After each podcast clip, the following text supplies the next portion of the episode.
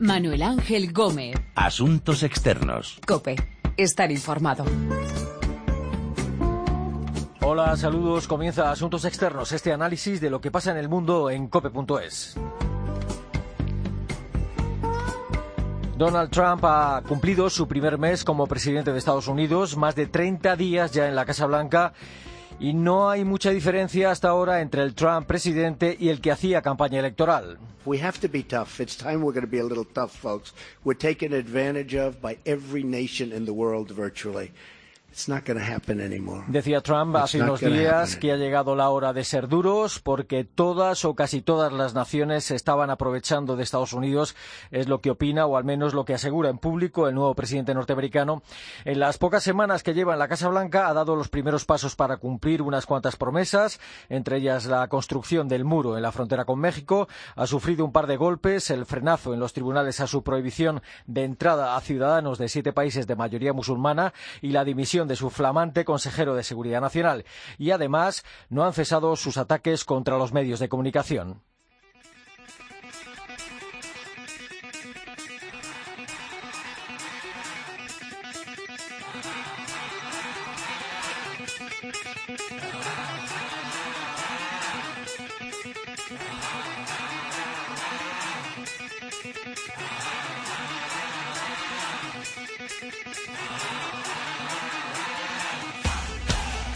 Lo que ha hecho Donald Trump en este mes y pico de su presidencia vamos a hablar con nuestro corresponsal en Washington, Juan Fierro, y con Alana Mosseri, profesora de Relaciones Internacionales de la Universidad Europea.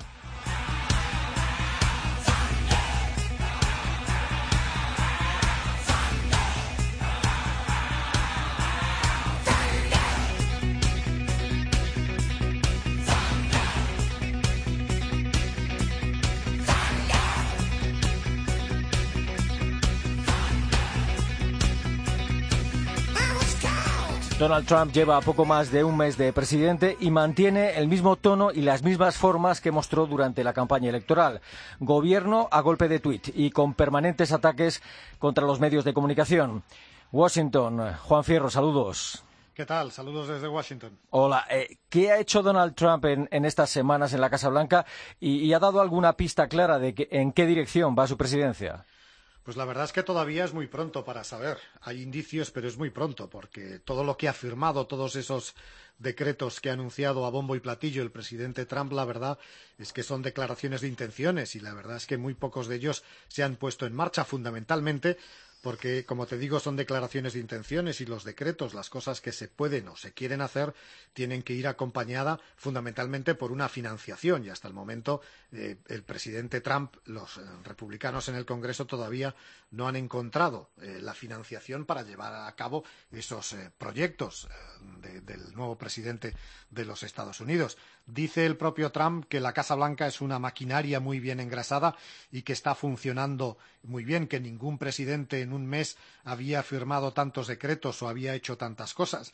Seguramente eso es así. Ningún presidente a estas alturas ha firmado tantos decretos, pero esa cantidad de decretos la verdad es que se traducen en muy pocas acciones que se puedan eh, contabilizar.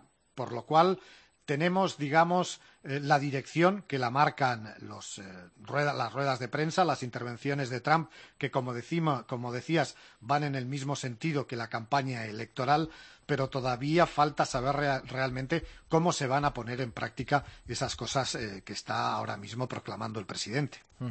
Uno de los grandes golpes que ha recibido el nuevo presidente ha sido el frenazo en los tribunales a la prohibición de entrada de ciudadanos de siete países de mayoría musulmana. ¿Qué, es lo que va a hacer? ¿Qué es lo que se sabe de qué va a hacer? ¿Va, va a llevar el asunto al Tribunal Supremo?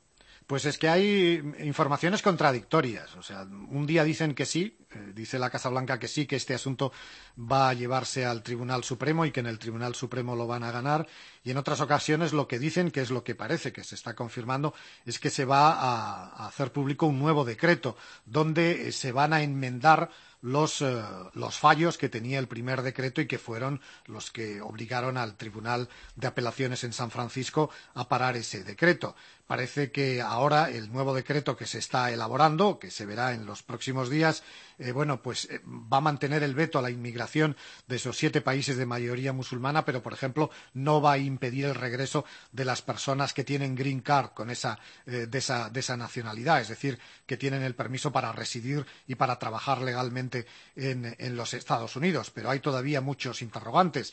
¿Qué puede pasar con las personas que no tienen green card pero que sí tienen un visado de otra, de, otra condición? ¿Qué va a pasar con las familias eh, que están terminando de elaborar toda, eh, de terminar todo el proceso burocrático eh, para reunificarse en los Estados Unidos? Porque parte de la familia está ya en Estados Unidos y otra parte está todavía, bueno, con todos los trámites burocráticos venir eh, a este país. Hay todavía muchos interrogantes.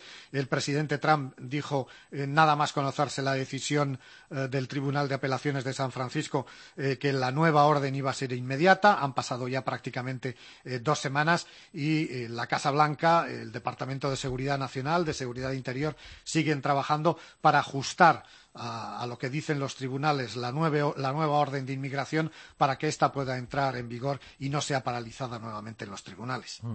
Hasta ahora, ¿qué papel está jugando en la gestión de Trump su, su jefe de estrategia política, Steve Bannon?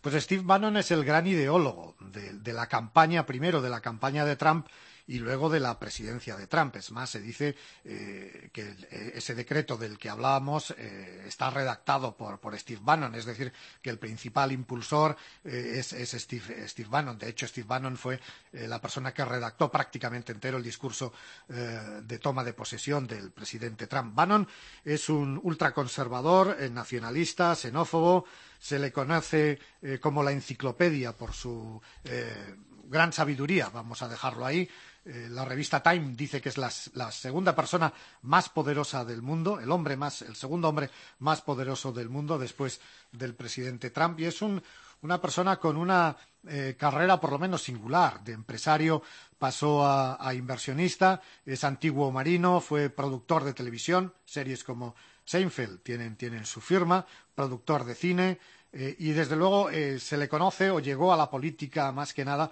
a través de, una página web ultraconservadora, Breitbart eh, News, eh, y es a partir de ahí donde salta a la política. Es también realizador de muchos documentales, documentales donde se puede ver fundamentalmente su ideología. En, uno de estos eh, documentales, por ejemplo, Bannon insiste en la idea de que cada 80 años en Estados Unidos se entra en un ciclo nuevo marcado por una gran confrontación bélica, desde la guerra de la independencia, la guerra civil, la Segunda Guerra Mundial, eh, y además esa confrontación, dice Bannon, lo que hace es trastocar drásticamente a las élites. Y dice que ahora estamos entrando en uno de esos periodos, que ahora el enfrentamiento va a ser con lo que él denomina el fascismo islámico. Eh, hay otros documentales sobre los inmigrantes donde se ve eh, su xenofobia eh, brutal, donde dice que los inmigrantes lo único que son son trabajadores baratos para la derecha y votantes baratos para, para, la izquierda. Y esta es la persona, digamos, que tiene el oído del, del presidente de los Estados Unidos. Tanto es así que le ha sentado en el Consejo de Seguridad Nacional, donde solo participaban teóricamente pues gente que estaba preparada para ello, gente de los servicios de inteligencia, eh, militares. Eh, pero Bannon ahora tiene un sitio en ese Consejo de Seguridad Nacional y, como te digo, es la persona que tiene el oído del presidente Trump, quizás la persona con mayor influencia en el presidente Trump. Mm. En algunos asuntos de política exterior, el nuevo presidente ha tenido que dar marcha atrás, por ejemplo, en, en su actitud con China y, y esas dudas que planteaba sobre la One China Policy ahí dio marcha atrás después de, ese primer contacto con las autoridades de, Taiwán. Eh, bueno, que eh, hicieron saltar las, las, alarmas, las luces eh, de alerta. Luego, después de sus declaraciones en que decía bueno, que por qué íbamos a seguir manteniendo, por qué Estados Unidos iba a seguir manteniendo la política de una sola China, bueno, que está ahí Taiwán, se puede trabajar y se puede negociar con los dos. Luego, se retiró eh, de, esas, de, esas, declaraciones. Y es que China es uno de los principales eh, problemas, o va a ser uno de los principales problemas económicos y geoestratégicos eh, de la presidencia Trump. Todavía no sabemos cómo van a ser las relaciones con China. El presidente Trump habló mucho de China durante la campaña electoral y la verdad es que en este primer mes pues ha estado muy callado en lo que se refiere a China. Hay que recordar que China es el país que tiene más deuda de los Estados Unidos y que si China decide poner en venta todos esos títulos de la deuda estadounidense le puede crear un problema muy importante a los Estados Unidos. Las relaciones comerciales son absolutamente dependientes entre, entre los dos países en importaciones y en exportaciones y luego está además el problema de, las islas en el mar del sur de, de, la China, donde hay implicados además de China otros seis países que puede tener eh, unas repercusiones muy importantes porque además de China ahí está involucrado Japón, está Taiwán Está Vietnam, está Filipinas, está Malasia, está, está Bahrein, y eso puede suscitar una, una, política de confrontación, de recortes comerciales, de sanciones comerciales eh, que pueden disparar la tensión eh, eh, mundial como te decía al principio, falta por ver. Es decir, todavía no hemos llegado a un encontronazo por decirlo así, con, China o, cómo realmente va a enfocar el presidente ya no en campaña, sino desde la Casa Blanca las relaciones eh, con China. Eh, China ahora mismo es una gran incógnita en, estos primeros días eh, de la presidencia de Trump. Desde el primer minuto, Trump ha, dado pasos para liquidar el Obamacare, la reforma de la sanidad puesta en marcha por el presidente Obama. ¿Cuándo podría terminar de quedar liquidada esa reforma y qué alternativa ofrece? Este es un asunto eh, que lo llevó mucho en la campaña electoral, que habló mucho que había que, borrar del mapa la reforma sanitaria eh, del presidente Obama. Borrar del mapa, pero hay que darle un, algo. Hay más de 20 millones de personas que han tenido acceso a un seguro médico en los Estados Unidos por la reforma sanitaria del presidente Obama. Hay que terminar con ella, como dicen los republicanos, pero hay que dar algo, algo a cambio. Y ahí eh, nos encontramos otra vez con el, con el problema de la financiación Vamos a ver qué, otras opciones se pueden plantear encima de la mesa. Ahora mismo se está dando un proceso muy interesante aquí en los Estados Unidos y es que muchos eh, eh, representantes y senadores republicanos están celebrando reuniones en sus eh, centros de, digamos, en, las comarcas donde han sido elegidos eh, y mucha gente les está echando en cara, mucha gente, muchos de sus votantes, aunque la Casa Blanca dicen que están pagados por los demócratas, eh, pero creo que sería un error por su parte si caen en esa, en esa provocación, eh, porque lo que les están diciendo los, los votantes republicanos es, oiga, yo antes de la reforma sanitaria de Obama no tenía posibilidad de contratar un seguro médico, ahora me lo van a quitar, ahora que puedo hacer frente a las facturas de, del médico, a las facturas del hospital, a pagar los medicamentos. Vamos a ver con qué solución eh, llegan. Había un artículo hace un par de días en el Washington Post que decían que quizás los republicanos vayan a ganar esta batalla de la reforma sanitaria, pero que la guerra la han perdido y la han perdido porque el propio presidente eh, Trump ha dicho que hay dos aspectos fundamentales de la reforma sanitaria que se tienen que mantener de la reforma sanitaria de Obama, que una es que eh, las, las aseguradoras médicas no pueden rechazar a nadie con una condición previa médica, es decir, que si una persona con cáncer se quiere apuntar a un seguro médico no le pueden echar atrás, o con asma, con uh -huh. cualquier condición médica, y la otra es que se puede prolongar la cobertura de los hijos eh, hasta los 26 años. El presidente Trump, incluso los republicanos en el Congreso dicen que esas dos condiciones se tienen que mantener, que son dos victorias de, de la administración Obama, pero es que está por ver cómo funciona el resto. Hay otro asunto muy importante. Por ejemplo, aquí hay mucha gente que obtiene compensación. Si, si, su seguro médico no está pagado por la empresa, obtiene compensación al seguro médico que está pagando vía impuestos. Y en función de tus ingresos te van a descontar o te van a dar eh, una subvención para que puedas eh, pagar el seguro médico. ¿Qué quieren hacer los republicanos según algunos de los, de los proyectos que se han visto? Esa, compensación, esa reducción de impuestos en función de, de los ingresos, lo quieren sustituir por una eh, reducción o por una compensación en función de la edad y no en función de los ingresos, lo cual sería absolutamente injusto porque una persona de 50 años con grandes ingresos, un multimillonario de 50 años, iba a tener la misma reducción que un señor que tiene el salario mínimo por el hecho de que los dos tienen la misma edad. Es decir, aquí también todavía hay muchas incógnitas que desvelar eh, Trump ha prometido que a mediados de, del mes de marzo iba a estar lista ya esa reforma eh, sanitaria, pero bueno, vamos a ver si les da tiempo y vamos a ver si son capaces de, de en principio, a ponerse de acuerdo entre ellos en cuál va a ser la solución eh, para sustituir alguna de la parte de, la reforma sanitaria de Obama. Mm. Los ataques contra los medios de comunicación del, del nuevo presidente eh, son parte de una estrategia para ganar puntos con su público, con sus simpatizantes más fanáticos o simplemente les salen así, espontáneos. Bueno, pues es que ahora mismo es la seña de identidad. Lo fue durante la campaña electoral, pero yo diría que además se han, se han acrecentado desde que Trump llegó a la Casa Blanca. Hay que ver no solo las, las intervenciones de Trump, sino las intervenciones prácticamente diarias de su portavoz, de Sean Spicer, desde, desde eh, la Casa Blanca, desde la sala de prensa de la Casa Blanca. Lo cierto es que le está dando eh, bastante rentabilidad, le está dando bastante renta estos insultos y estos ataques a los medios de comunicación y están funcionando muy bien entre los votantes de, del presidente Trump, entre, eso, entre ese público, recordemos que no es menor, que es muy importante, que son 60 millones de personas, que es el 44% de la, de, la población de los Estados Unidos. Eh, en, entre ese público sí que resuena y sí que tienen acogida y sí que tienen aceptación. Hombre, lo podemos ver desde el otro, desde el otro punto, es decir, periódicos que son constante eh, objetivo del presidente Trump han visto cómo han aumentado sus, eh, sus, eh, sus ventas, cómo ha aumentado su número de suscriptores. El Washington Post ha anunciado incluso que va a contratar 150 periodistas más porque ahora mismo su negocio es un negocio bollante, el, el negocio del periodismo ahora mismo en los Estados Unidos. Pero bueno, todo, todo, es absolutamente relativo, porque todos estos medios que estamos, que estamos eh, citando se opusieron radicalmente y frontalmente a que Trump fuera presidente de los Estados Unidos y no tuvo ninguna absoluta ninguna repercusión. Ni los editoriales del New York Times ni los editoriales del Washington Post ni los editoriales de prácticamente ningún periódico en, en el país. Con lo cual le sigue valiendo de seña de identidad del fake news eh, que solo él es el que dice la verdad, que el resto de los medios de comunicación mienten absolutamente como bellacos eh, y que no tienen absolutamente ninguna credibilidad. Para Trump solo tiene credibilidad Fox News, es la única cadena de televisión que tiene eh, credibilidad, el resto es, como te digo, absolutamente basura. ¿Qué pasos ha dado Trump en el terreno económico? ¿En, en qué dirección?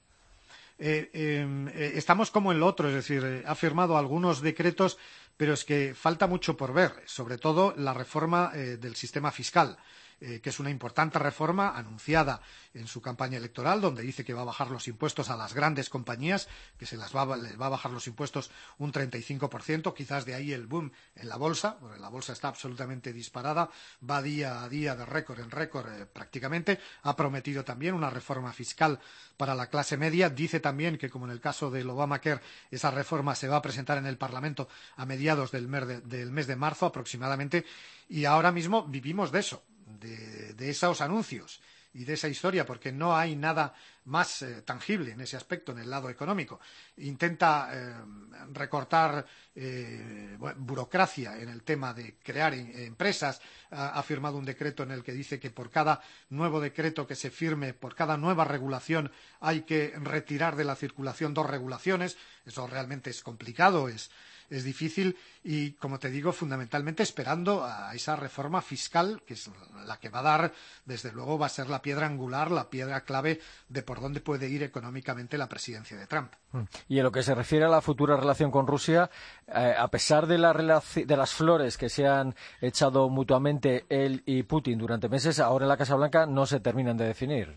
No, no. Eh no ha habido en, estos, eh, en este primer mes y, y, y días de, de, la administración Trump, no ha habido ninguna crítica a la situación en Rusia. Y prácticamente aquí eh, Trump va a tener un problema con su Congreso, porque muchos congresistas, muchos senadores, empezando por el senador John McCain, que es el primero en, en, en, en esta cuestión, están muy enfadados con Rusia y todos están de acuerdo en que Rusia intentó manejar, intentó influir en las elecciones eh, presidenciales y no están en absoluto de acuerdo en que se retiren las sanciones. Es más, el propio McCain ha dicho eh, que si de él dependiera, eh, Estados Unidos impondría más sanciones y sanciones más duras a, a, Rusia. Desde la Casa Blanca se guarda, no se ha dicho una mala palabra sobre Putin en este mes, eh, en este primer mes de la, de la, presidencia de Trump.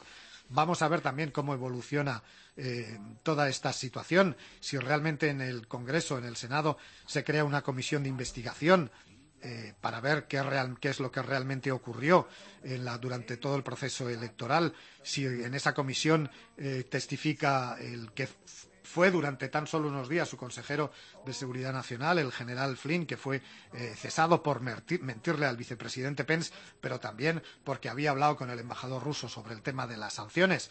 Es eh, como en el tema económico, es como en el tema de China, bueno, pues quizás todavía estamos muy pronto en la presidencia de Trump para saber eh, todas estas cosas y lo único que tenemos son las voces, los gritos, a veces totalmente desmesurados de Trump en todos estos asuntos. Better call the calling off off. Oh, let's call the whole thing off. Yeah. You say laughter and I say laughter. You say after and I say after. Laughter, laughter, after, after. Let's call the whole thing off. You like vanilla and Los primeros pasos, las primeras semanas de Donald Trump en la Casa Blanca, era un candidato imprevisible y de momento también está siendo un presidente imprevisible. Alana Moseri, profesora de Relaciones Internacionales de la Universidad Europea, ¿qué tal? Saludos. Hola, ¿qué tal? Hola. A la vista de lo que ha hecho Donald Trump en poco más de un mes, ¿qué se puede esperar de él en los próximos cuatro años? Bueno, creo que primero sabemos que es el mismo hombre que fue el hombre candidato, eso, este último año y pico que, que ha sido candidato, que eso fue un gran incógnito hace unos, unos meses. Y, y él sí tiene la intención de cumplir con sus promesas. Um, lo hemos visto en sus órdenes ejecutivos sobre todo lo de los migrantes, el veto de los migrantes, también en sus últimos órdenes sobre, sobre la inmigración también. Um, y, y entonces eso lo tenemos que tomar en serio. Um, el otro lado es que no ha sido fácil estas semanas. Es, que hay, parece que hay bastantes guerras dentro de su administración. Um, eh, yo creo que vemos cada vez más una brecha entre lo que es su administración y su círculo de, gente de confianza y el Partido Republicano. Um, ya hay problemas con Reince Priebus, que es su, su jefe de gabinete. Eso es importante porque si va a tener éxito, va a necesitar el Partido Republicano. Eh, eh, ¿Cree usted que los republicanos eh, van a seguir apoyándole durante todo su mandato a pesar de sus salidas de tono y de esa poco ortodoxa manera de actuar? Eso es la gran pregunta.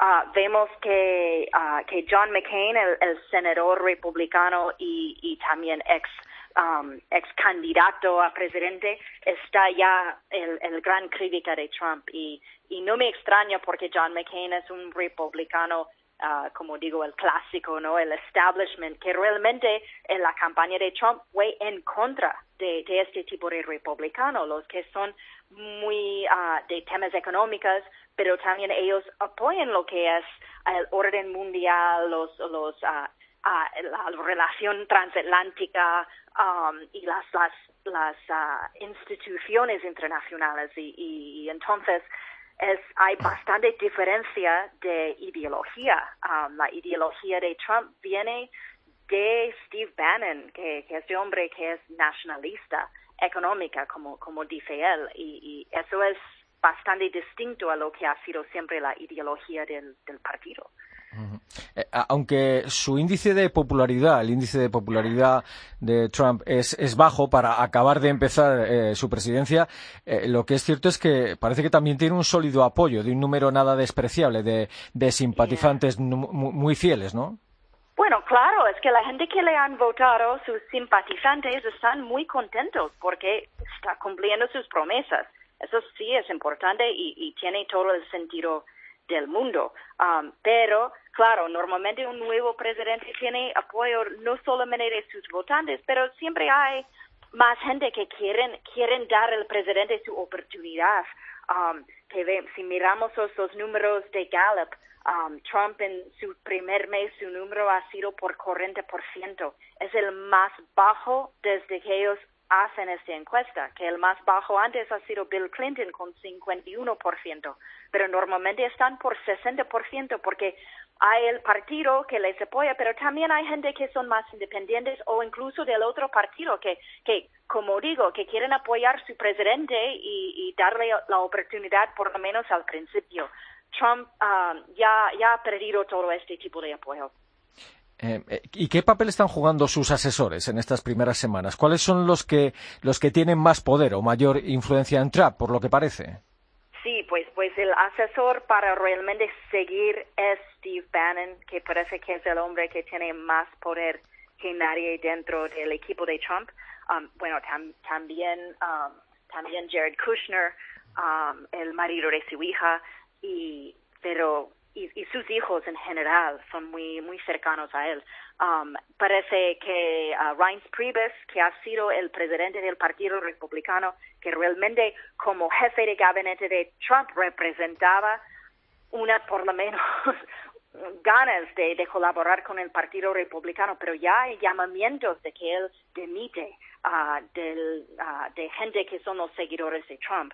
Um, y parece que, que Steve Bannon es realmente la persona que manda dentro de la administración. Um, el nuevo secretario de Estado quería nombrar su, su número dos y Steve Bannon no le dejó. Uh, cosas así están pasando. Um, entonces, si yo siempre digo, si quieres entender lo que es la ideología de Trump, es se reside con este hombre Steve Bannon que, que también era antes uh, de Breitbart Media. Eh, sobre su futura relación con el presidente de Rusia, Vladimir Putin. Eh, ¿Qué va a pasar? ¿Qué va a pasar con esa relación? Porque eh, no se han vuelto a escuchar en las últimas semanas esos elogios que se hacían mutuamente él y Putin. Ah, eso va a ser, yo creo que la cosa más curiosa y, y como es muy uh, todo lo de Trump es, es, poco predecible. Yo no voy, yo no puedo decir lo que lo que va a pasar, pero por supuesto, lo que vemos en las últimas semanas es parece que tampoco es una relación tan tan tan cercana ni ni, ni han hablado directamente. Uh, que hay hay muchos comentarios pero luego con con todo lo que ha salido sobre Michael Flynn um, su primer asesor de seguridad nacional que tenía que dimitir tras la idea que estaba comunicando con el embajador de Rusia en diciembre cuando no tenía ninguna razón por hacerlo antes de, que Trump entrara en la Casa Blanca. Pues sí, está el tema de Rusia ya está causando problemas, sobre todo también este tema de Rusia causa problemas dentro del Partido Republicano, porque este partido siempre ha sido bastante anti-Rusia, bastante metido todavía en la Guerra Fría. Y el hecho de que Trump uh, habla de, abrir una relación y, confiar bastante más en ellos es que se pone bastante nerviosos los republicanos mm, como John McCain y, Mitch McConnell y otros. Y, y entonces um, eso va a ser un tema muy sensible y pero pero claro Trump no es una persona que trata con los temas con cuidado es una persona que trata con los temas como le da la gana y muchas veces a través de Twitter la prohibición de entrada de ciudadanos de siete países de mayoría musulmana eh, llegará al Tribunal Supremo o, cree usted que tiene Trump otras opciones para conseguir lo que quiere? Pues tiene pinta de que, sí podría llegar a la, Tribunal Supremo. También Trump está elaborando otros órdenes ejecutivos sobre el tema, como, hemos dicho um, ayer, sus órdenes ejecutivos sobre la inmigración. Y entonces parece que van a intentar por otras vías, pero es una muy, muy buena muestra de que, claro, Trump no es el rey del mundo, es, es un presidente de los Estados Unidos y hay controles sobre su poder. Y el judicial va a ser, ya ha sido y seguirá siendo un control muy importante porque mientras los republicanos en Congreso están en principio apoyando al presidente, no hay este típico control legislativo, pero los cortes sí van a seguir uh, decidiendo si las leyes están, están en acorde con la Constitución o no. Eh, eh, en lo que se refiere al terreno económico, después de estas primeras semanas, ¿ha dado ya Trump eh, pistas claras de en qué dirección va a ir? Ah, bueno, es, eso es, yo creo que quizás es más curioso, ¿no? Porque él es también aquí donde, donde se separa de la ortodoxia del Partido Republicano, porque él habla mucho del clase trabajador y el, el, medio clase y, y que, que, quiere, quiere tener programas de trabajos para ellos. Ah, todavía no hemos visto exactamente cuál es su plan para infraestructura, pero la idea es a través de eso va a crear trabajos. Es que tenemos una tasa de paro muy, muy bajo en los Estados Unidos, pero hay mucha gente que, que, que como decimos, que, que simplemente no tienen empleos buenos y no pueden vivir de esos empleos. Entonces, veremos lo que, lo que es con ese plan, pero tiene pinta de lo que parece que no es un plan de infraestructuras uh, financiado por el gobierno, sino que las empresas privadas lo van a hacer a través de, de no tener que pagar impuestos en algunas cosas y, y, entonces ellos decidirán qué van a construir y qué no. Y eso va a cambiar lo que es un típico plan de infraestructuras. Um, pero por ahora todavía tenemos que ver los detalles. Mm. Eh, eh, y ¿Usted cree que los nombramientos que ha ido haciendo Trump para su eh, gabinete reflejan las promesas que él, que él hizo durante la campaña electoral? Bastante. Y también vemos mucha gente. Es curioso porque él hablaba de su campaña, era muy en contra del establishment del partido y hay poca gente uh, entre su gabinete que son del establishment, menos los de seguridad ahora que están entrando que sí, que son bastante pero otros no, y, eso fue parte de su promesa, aunque los que han nombrado que son muy fuera del partido y fuera de Washington son gente con gente de, que, que tienen mucho dinero, son gente muy rica, pero eso no, no, no importa a sus seguidores. Ellos admiran la gente que han, han tenido éxito y han ganado mucho dinero y, y piensan que, bueno, están ahí porque han hecho algo muy bien. Entonces, ellos ellos para ellos les parece bien para para mucho del país les parece que como como la mujer Betsy DeVos que ya es la secretaria de educación que está en contra de la educación pública es una mujer con muchísimo dinero de, familia y, ya quiere desmontelar lo que es la educación pública en los Estados Unidos que ya está en peligro y entonces hay, hay dos puntos de vista sobre eso, pero por supuesto está cumpliendo sus promesas. Eso no, no, no podemos uh, decir que no. Alana Moseri, profesora de Relaciones Internacionales en la Universidad Europea, gracias por su tiempo y un saludo. Un placer, un, un saludo, gracias. One blade breaking my heart.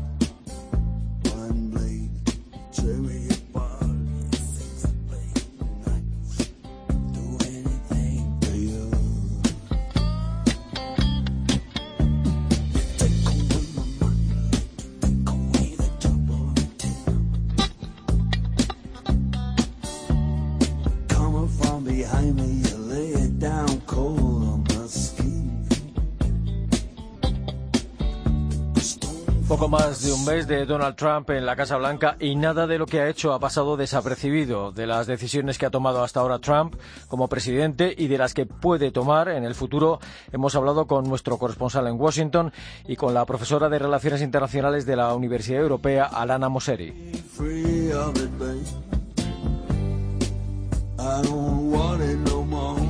Hoy ha estado en el control nuestro compañero Pedro Díaz Aguado y en la producción Paloma Erce. Recuerden que nuestra dirección de email es asuntosexternos.cope.es y que también estamos en Twitter, Asuntos Externos, todo junto. Pronto volveremos con Asuntos Externos aquí, en cope.es.